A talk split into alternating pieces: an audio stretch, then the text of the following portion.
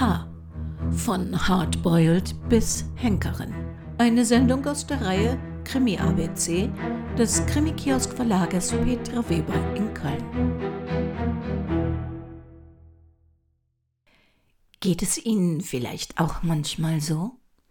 Da steht auf Buchcovern oder bei Filmbeschreibungen von Krimis, um welches Subgenre es sich handelt. Aber im Grunde hat man nur eine diffuse Ahnung, was sich dahinter verbirgt. Also ich habe oft keine konkrete Vorstellung, was gewisse Begriffe wirklich bedeuten. Nehmen wir zum Beispiel mal Harvey Hardboiled. Ja, klar, wörtlich übersetzt heißt es natürlich hart gekocht, wobei das alte deutsche Wort für sieden, hart gesotten, es eher trifft. Im Wesentlichen ist mit Hardboiled ein bestimmter Ermittlertyp einer Geschichte gemeint. Und der ist traditionell zunächst einmal männlich. Sehr männlich. Ein Raubein, Typ, cooler, einsamer Wolf, mit hart erworbener eigener Moral, die nicht immer den gesetzlichen Vorgaben entspricht. Er fürchtet keinen noch so brutalen Kampf wohl aber das Weibliche, denn nur unter den zarten Händen einer meist unberechenbaren Frau lässt er Verletzlichkeit ahnen. Ein Macho-Ding, wie es Ärger nicht geht. Literarische Vorläufer dieser hartgekochten sind die kernigen Abenteurer, die mutig bis verzweifelt gegen die Gefahren von Eis, Wildnis, Wüste oder Meeresgewalt zu bestehen haben und die die Romane von Autoren wie Herman Melville, Jack London und Fenimore Cooper bevölkerten. Doch Hardboiler tauschen die Natur gegen urbane Abgründe aus. Großstädte, fremde, ferne Welten oder düstere Verbrechersyndikate. Ihr Leben und Wirken ist immer mit einem Hauch Finsternis und Schmerz versehen. Für Frauen gibt es nur bedingt Handlungsverwendung. Als Auslöser der Story, als erotisches Dummchen und in Graphic Novels auch schon mal als Sexsklavin. Oder als gefährliche und kühlt schöne femme fatale. Hardboiled-Helden sind weitgehend Privatdetektive oder ehemalige Polizisten, die gegen Frauen zunächst immun scheinen und doch dann von einer mitten ins Herz getroffen werden. Wenngleich sie könnten lieben, wäre da nicht diese letzte unüberwindbare Mauer, die ihnen ihr Auto als Schicksal mitgegeben hat. So blitzt immer mal wieder eine vermeintlich weiche, geradezu verletzliche Seite bei jenen Unverletzbaren auf, die glauben lässt, dass es diesmal klappen könnte, was aber am Ende immer gnadenlos darauf hinausläuft, dass einer Phase zarter Annäherung das unabdingbare Ende der Beziehung folgt. Was zu einem großen Teil auch an der konsequenten Gesprächsabstinenz der Helden liegt. Hardboiler brauchen nun mal nicht viele Worte, was die Dialoge einiger Romane dann auch recht hölzern bis seltsam wirken lässt. Ich habe dir all mein Geld gegeben. Tränen glitzerten im Weiß ihrer Augen. Ich habe mich dir ausgeliefert, dir gesagt, dass ich ohne deine Hilfe völlig verloren bin. Was denn noch? Plötzlich rückte sie auf dem Sofa dicht an ihn heran und weinte wütend. Kann ich dich mit meinem Körper kaufen? Ihre Gesichter lagen dicht beieinander. Sam Spade nahm Iris in seine Hände und küsste sie grob und verächtlich. Dann lehnte er sich zurück und sagte, Ich werde darüber nachdenken. So geschehen in Dashiell Hammetts Malteser Falken. Die frühen Hardboiled-Detektive wie Philip Marlowe, Mike Hammer, Sam Spade, Ed McBain, Lou Archer, Dick Tracy sind Abziehbildchen eines klassischen, zu lange gepflegten Männlichkeitsidol. Sie quarzen ohne Pause, saufen, vorzugsweise natürlich harten Stoff, und das in rauen Mengen, nehmen als Einzelkämpfer mit eigenen Ethikinterpretationen den körperlichen Kampf gegen korrupte Mächte und Systeme auf und halten Teamwork für die Erfindung von Schwächlingen. Mit ihrer Haut drauf Mentalität und Gewaltexzessen bleiben sie von intellektuellen Ansätzen oder Kombinationslogik strikt verschont. Dennoch kann man sich hin und wieder nicht des Gefühls erwehren, dass die Autoren ihre Helden durchaus selbstironisch sehen. Wenn Raymond Chandler in einem Spiegel-Interview 1976 zum Beispiel sagt: Ja, ich bin genauso wie die Gestalten in meinen Büchern. Ich bin ein ruppiger Bursche und bekannt dafür, dass ich ein Wiener Hörnchen mit den bloßen Händen zerbreche. Die Amerikaner Raymond Chandler und Dashiell Hammett holen die Hardboiler in den 1920er und 1930er Jahren aus dem Comic-Groschenroman-Genre, wo sie fest verankert sind, heraus. Der Franzose Leo Mallet versieht in den 1940ern seinen Privatdetektiv Nestor Burma sogar mit einer Prise Humor und modischem Schick aber auch er bricht als einsamer Wolf Frauenherzen. Und obwohl man es sich bei Nestor Böhmer durchaus vorstellen könnte, sind klassische Hardboiler auf keinen Fall schwul. Etwas mehr erotische Freiheiten haben da seit den 1970er Jahren ihre sehr wenigen weiblichen Pendants. Sarah Paretsky schuf zum Beispiel mit ihrer Heldin W.I. Warschawski eine der wenigen weiblichen Versionen. Männliche wie weibliche Hardboiler erwarten vom jeweils anderen Geschlecht wenig. So meinte Heldin Dashiell Hammetts Woman, Politics and Murder 1924. Ob sie nun das beste Pokerface der Welt besaß oder einfach nur von Natur aus dumm war. Aber was immer sie war, sie war es durch und durch. Wie I. Warschawskis Antwort per Zitat aus gleichnamigem Film von 1991 wäre gewesen: Unterschätze niemals die Fähigkeit eines Mannes, eine Frau zu unterschätzen. In Deutschland setzt sich in der ersten Hälfte des 20. Jahrhunderts der Hardboiled-Roman schwerer durch. Deutsche Kollegen haben Marlowe und Spade kaum. Brutalität, Menschen mit eigenen gewalttätigen Moralvorstellungen hatte man gerade erst schmerzhaft hinter sich gelassen. Harvey Heckel-Krimis mit der niedlichen Miss Marple oder Feinsinniges mit dem sensiblen Kommissar Maigret findet hier zunächst mehr Leser. In den 1970er Jahren entwickelt sich dann das Hardboiled-Genre mit Büchern wie denen von Robert Parker weiter. Seine Spencer-Romane sprechen auch den deutschen Markt an. Spencer? Hardboiler haben oft nur einen Namen. Also Spencer ist zwar immer noch ein harter Knochen mit eigener Moralvorstellung, der, wenn nötig, Gewalt für das Mittel der Wahl hält doch sein Typus ist schon differenzierter. Ein Ermittler, der sich eine echte Beziehung wünscht, gerne kocht und schöngeistige Literatur liebt. Hardboiled-Krimis liegen dicht am Literaturgenre Noir, doch wie sie sich davon abgrenzen, werden wir später im Krimi ABC bei der Sendung N wie Noir ermitteln.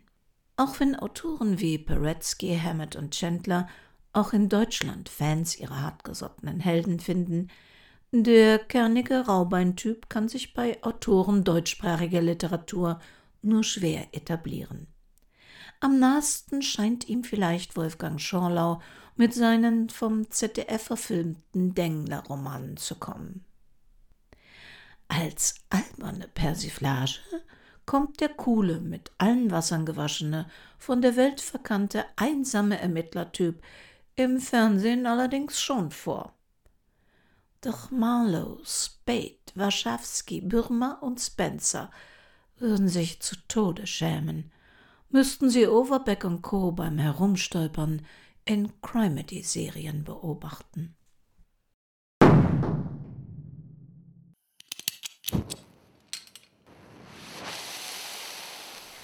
Wo wir gerade über Krimi-Genre sprechen, wissen Sie, was Heistfilme sind? Ich gebe zu, ich hatte noch nie was davon gehört und ich weiß immer noch nicht genau, wie man es richtig ausspricht. Dabei habe ich und Sie wahrscheinlich auch schon etliche mit Vergnügen gesehen, ohne zu wissen, dass diese Filme ein eigenes Genre bilden. Heist ist ein amerikanisches Slangwort für Überfall. H-E-I-S-T. Wörtlich übersetzt sind es also Raubüberfallfilme. Mit der Besonderheit, dass man den bzw. meistens die Täter bei der Vorbereitung des geplanten Überfalls beobachtet und dabei einen Perspektivenwechsel vom moralisch-gesetzlichen Ermittlerstandpunkt auf die Seite des oder der Kriminellen vollzieht. Im Zentrum dieser Filme steht der große Coup. Das können zum Beispiel Raubüberfälle auf eine klassische Bank, ein Wettbüro, eine Eisenbahn oder ein Spielcasino sein.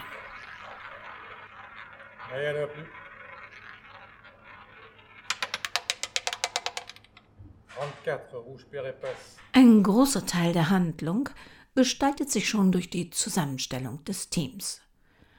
Heistfilme sind anders als Hardboiler-Filme immer teamorientiert.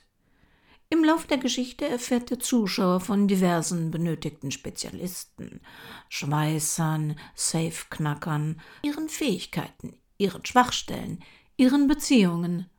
Ihre Opfer sind oft selbst Verbrecher oder skrupellose Banker und Geschäftemacher. Dabei entwickelt sich während des Films mehr und mehr Sympathie für die Gesetzesbrecher und der Wunsch, es möge ihnen gelingen, an das Geld anderer zu kommen. Ein moralisches Dilemma, das 1930 durch den Motion Picture Production Code der Association of Motion Picture Producers verhindert, dass Heistfilme produziert werden. Im selbst auferlegten Code der Filmproduzenten heißt es unter anderem Es darf kein Film produziert werden, der das moralische Niveau der Zuschauer senkt. Daher sollte die Sympathie des Publikums niemals auf die Seite des Verbrechens, der Ungerechtigkeit, des Bösen oder der Sünde gelenkt werden.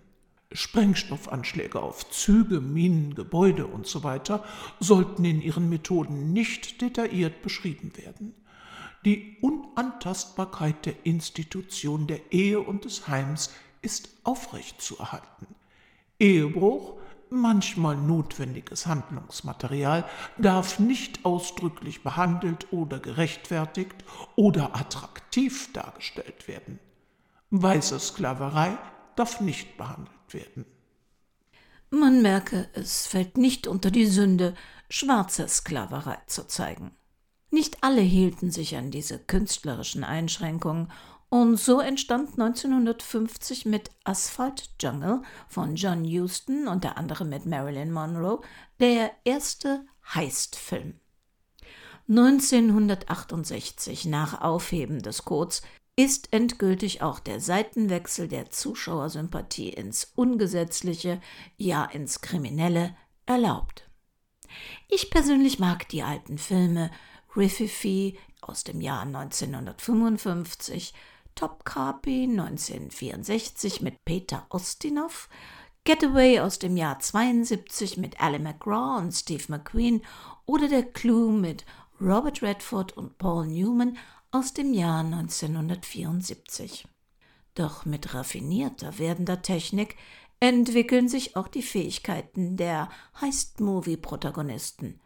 Inzwischen werden die Schweißer und Buddler durch Programmierer und Chemiker ersetzt. Heist-Movies wie Oceans 11 bis Oceans 13 erobern in modernem Gewand mit altem Thema die Kinos und Serien wie Leverage die Bildschirme. Ein ganz neues Niveau erreicht das Genre inzwischen durch TV-Serien von Streaming-Anbietern, wie zum Beispiel Haus des Geldes, die in fünf Staffeln mit 48 Folgen einen Überfall mit Geiselnahme auf die spanische Banknotendruckerei bzw. Zentralbank in allen Details zeigt. Dank ihr sieht man beim Gedanken an Nairobi, Berlin, Rio und Stockholm nicht mehr nur Städte, sondern Menschen in roten Overalls mit weißer Dali-Maske. Manche Heistfilme rekonstruieren wahre Verbrechen. Manche sind Komödien, andere enden als Tragödie. Vor allem dann, wenn einer im Team ein Verräter ist.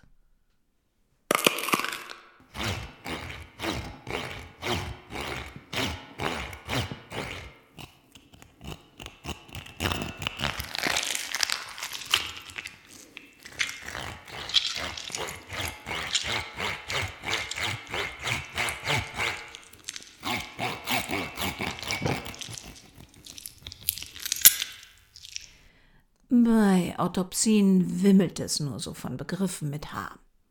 Wir nehmen ein paar heraus, zum Beispiel H wie Hutkrempenregel.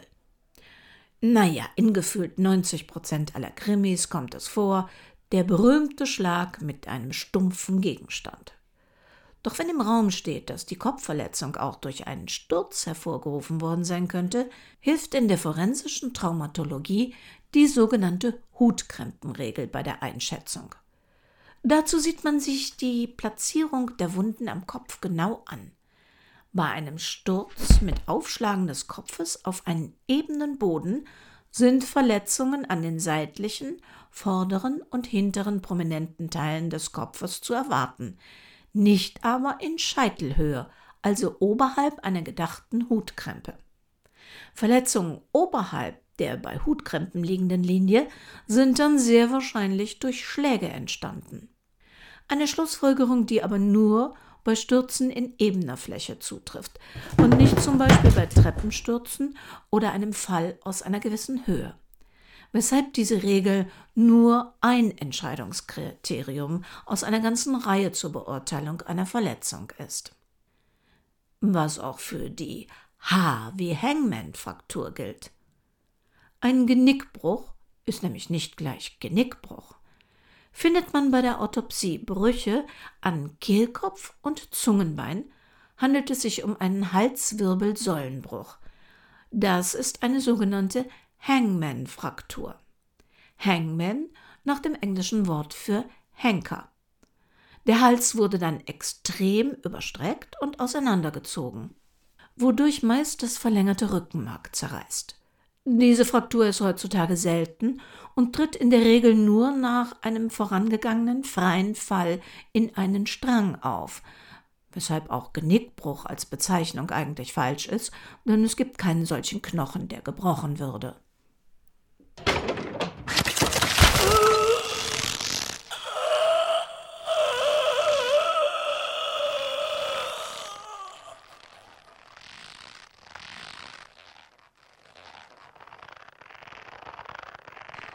Was uns zu H wie Hangman beziehungsweise im Deutschen Henker und Hinrichtung führt. Henker waren, leider sind sie es in einigen Ländern immer noch, Menschen, die mit Erlaubnis der jeweilig Regierenden andere vom Leben in den Tod befördern dürfen. Ein Henker nutzt anders als ein Scharfrichter, der mit Richtbeil oder Schwert tötet, als Handwerkszeug den Strang, der Tod erfolgt also durch Strangulation oder eben Genickbruch. Es ist makaber, aber die Aufgabe des Henkers war weniger anspruchsvoll als die des Scharfrichters und auch mit weniger Ansehen verbunden. Letzterer musste seine Arbeit mit viel Geschick vollführen, kam oft bereits aus einer Familie, in der über viele Generationen geköpft wurde, was ihm eine Art der Ausbildung einbrachte. Der Tod am Galgen war, ja, man mag es kaum glauben, unehrenhafter als der durch eine Klinge.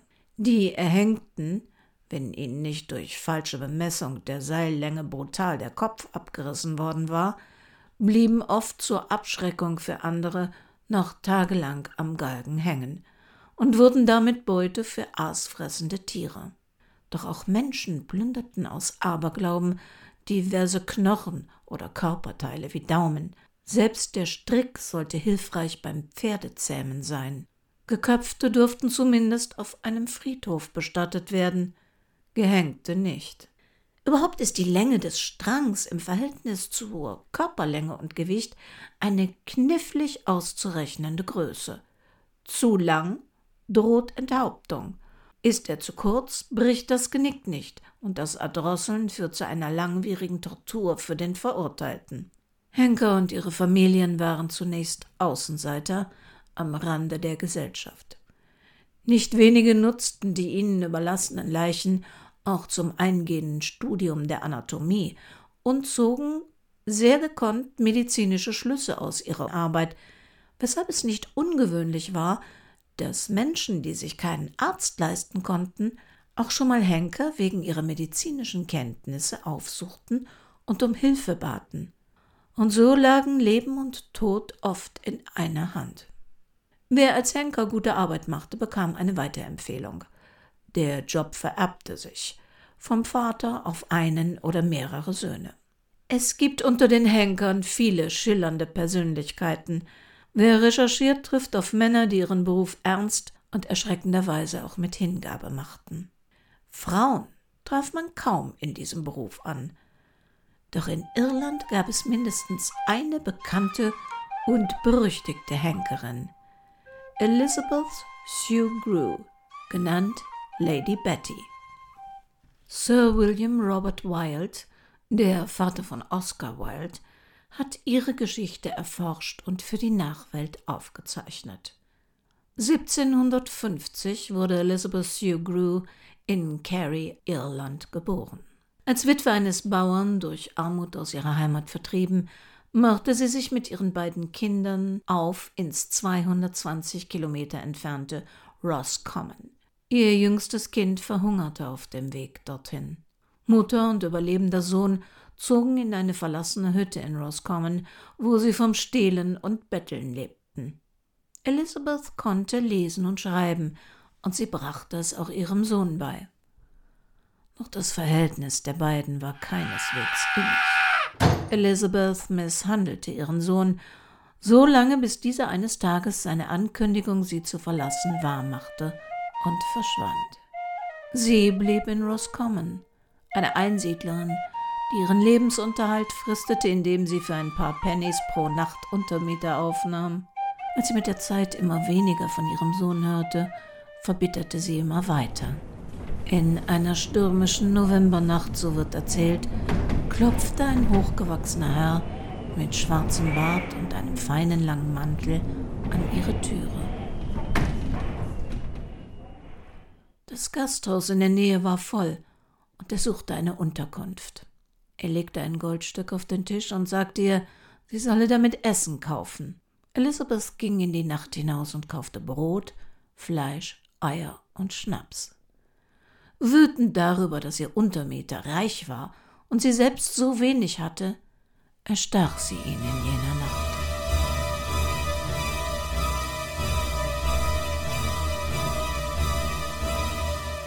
und nahm sein ganzes Geld. Einige behaupten, Elizabeth habe jahrelang Gäste abgeschlachtet und ihnen ihre Habseligkeiten weggenommen. Andere behaupten, es war das erste Mal. Am Morgen entdeckt sie in den Papieren des Toten, dass der Ermordete ihr lange verschollener Sohn war. Sie hatte ihn nach all den Jahren nicht wiedererkannt. Sir Wilde glaubte, dass er seine wahre Identität ihr gegenüber nicht hatte preisgeben wollen, weil er sehen wollte, ob seine Mutter ruhiger, freundlicher geworden war. Das hatte ihn das Leben gekostet. Elizabeth, entsetzt über den Tod ihres Sohnes, gesteht alles und wird verhaftet, ja zum Tode verurteilt. Weitere 25 Gefangene warten mit ihr auf den Tod durch den Strang, darunter Diebe, aber auch ein paar Teenager, die Zäune und Hecken niedergerissen hatten, die Gemeindeland umgaben. Am Tag der Hinrichtung werden die Gefangenen in Ketten zum Galgen geführt, wo sie mit Flüchen und Beschimpfungen empfangen werden.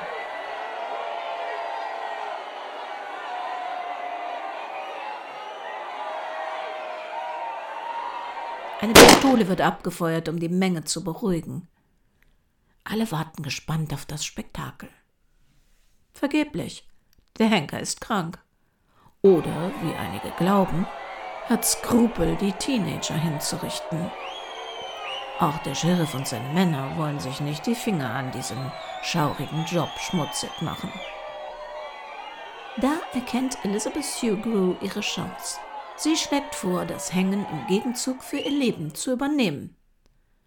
Der Deal wird angenommen und Lady Betty, wie man sie fortan nennt, hängt ihre Mitgefangenen, ohne mit der Wimper zu zucken. Unmaskiert und unverhüllt waltet sie eine Generation lang als Henkerin. Als Gegenleistung für ihre Dienste wohnt die Frau, die aus der Hölle kommt, mietfrei in einem eigenen Zimmer im Gefängnis. Von ihrer zum Tode verurteilten Kundschaft fertigt sie vorher noch Kohlezeichnungen an, die ihr Zimmer schmücken. Hängen, auspeitschen. Lady Betty findet in ihrem neuen Beruf ihre Berufung und erfüllt alle Aufträge mit unverhohlener Freude und zur Zufriedenheit ihrer Auftraggeber. 1802 wird ihre eigene Strafe in Anerkennung ihrer Verdienste um die öffentliche Sicherheit in Roscommon in lebenslange Haft umgewandelt. Als sie fünf Jahre später stirbt, ist es wohl ein Gefängnisinsasse, der sie ermordet. Ihre letzte Ruhe findet sie in einem nicht gekennzeichneten Grab innerhalb der Gefängnismauern. In den 1880er Jahren soll die Frau eines Henkers in Brüssel in seiner Kleidung und mit Maske für ihren erkrankten Mann am Galgen eingesprungen sein. Doch weibliche Henker waren und sind zum Glück selten. Henker waren immer auch Instrumente der Mächtigen. In ihrem Beruf haben sie mehr Leben ausgelöscht, mehr Unrecht und Leid verursacht als die Kriminellen oder vermeintlich Kriminellen, denen sie gesetzlich geschützt ihr Leben nahmen.